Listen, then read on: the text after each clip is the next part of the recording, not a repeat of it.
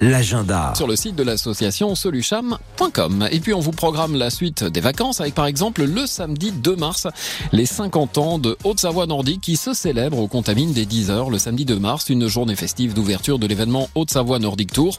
Et tout au long de la journée, les participants pourront s'initier au ski de fond, au biathlon, participer à des courses de biathlon, à des ateliers de perfectionnement de ski de fond, ainsi qu'à des ski tests. Deux tables rondes d'une heure seront également organisées de 14h à 16h afin de parler de l'avenir du ski de fond, mais aussi des enjeux pour le territoire. Notez bien, ce sera le samedi 2 mars au Contamine.